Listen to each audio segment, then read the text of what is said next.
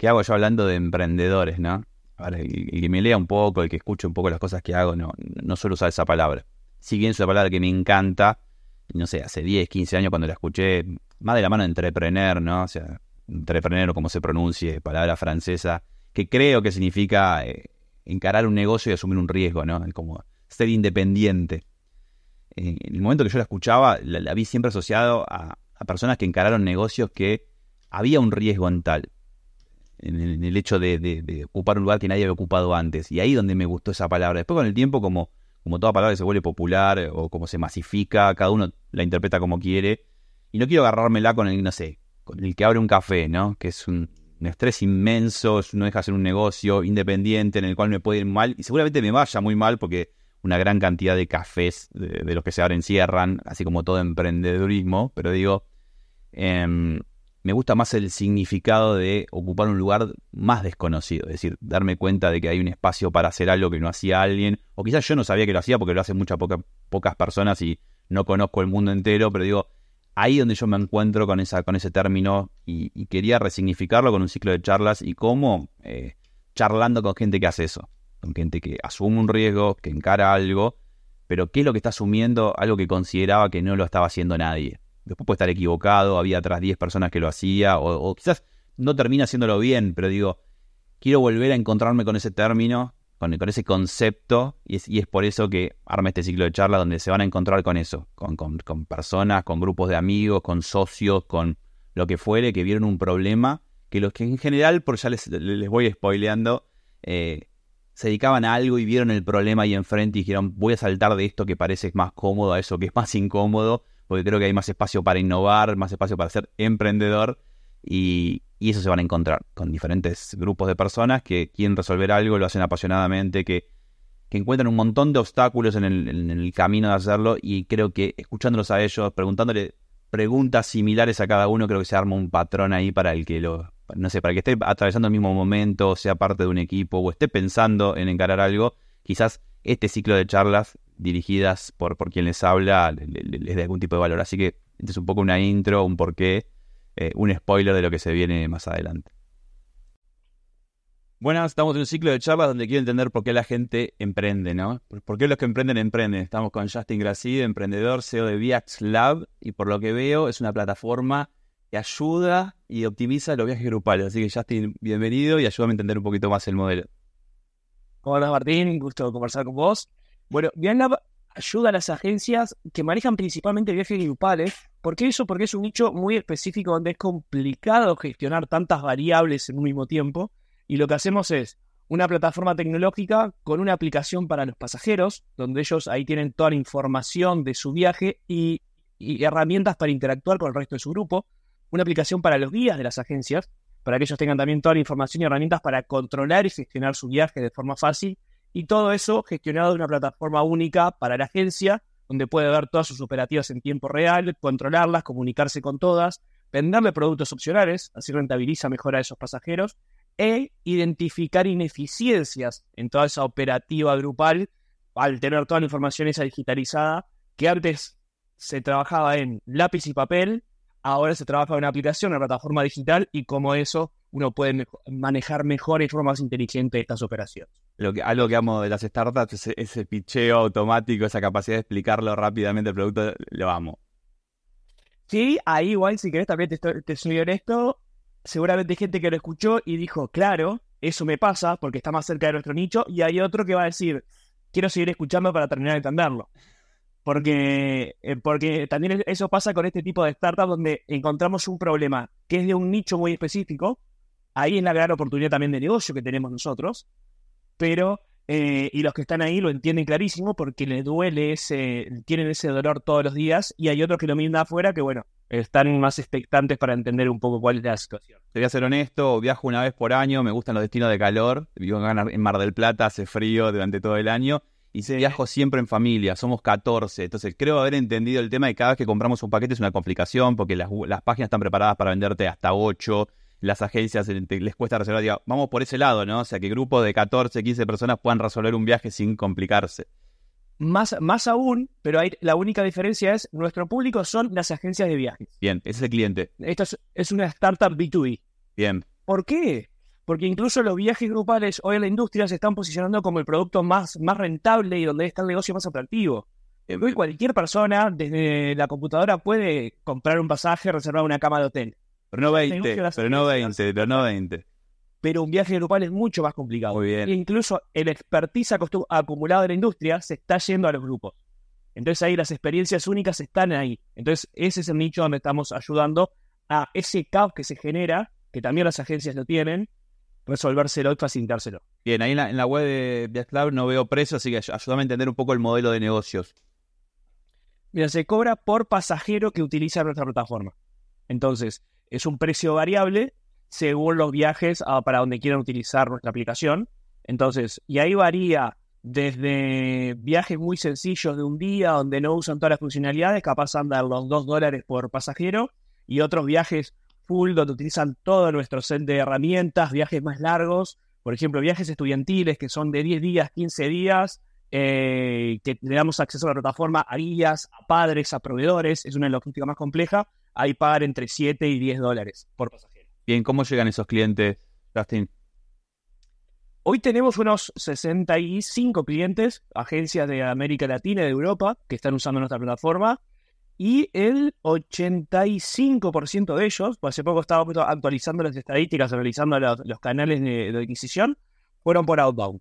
Bien. Fueron de nuestro equipo de ventas, eh, contactando de forma fría, llamada, mensajes. En algunos mercados nos sirve más, por ejemplo, el mensaje por LinkedIn. En otros nos sirve más el mensaje por Instagram que uno para B2B podría decir, no es el primer, primer canal que voy a ir, pero sin embargo las agencias de viajes a veces utilizan mucho para hacer negocios a través de, Instagram y manejan su propia cuenta. Entonces, entre esos canales es donde está hoy nuestro, nuestro canal de adquisición, con el objetivo para el año que viene diversificarlo más, porque Outbound nos sirve mucho para crecer y sí puede seguir dando mucho más, pero no es el, que, el que va a escalar más rápido. Entonces estamos explorando otros para 2024. ¿Recordás cuál fue el cliente, el primer cliente y si costó mucho?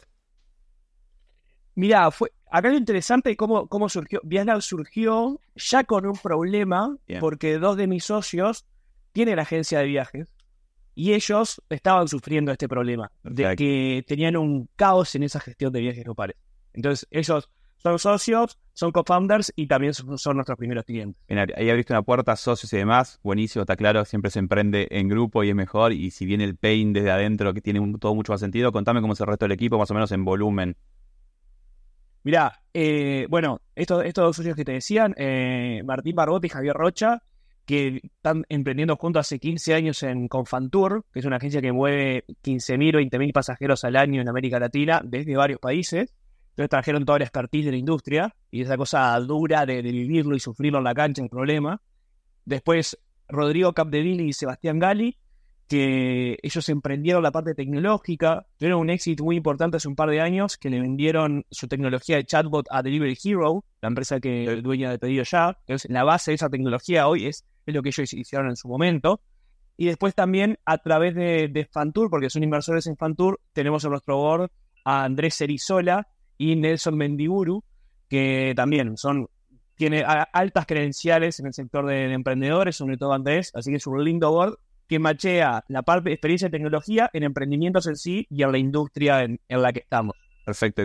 Y después un equipo de, somos 12 personas trabajando día a día la operativa, mitad de la Argentina, mitad del Uruguay, trabajando de forma remota y distribuida. ¿Cuánta gente codea de esos 12?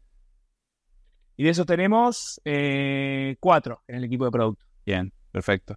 Que están, que están desarrollando. Bien. Eh, siempre pregunto, ¿hay tema de fondos? ¿Se trapean? ¿Cómo, cómo, ¿Cómo se arma un poco la estructura de todo esto? Por ahora es con, eh, con aportes de socios eh, que estamos trabajando.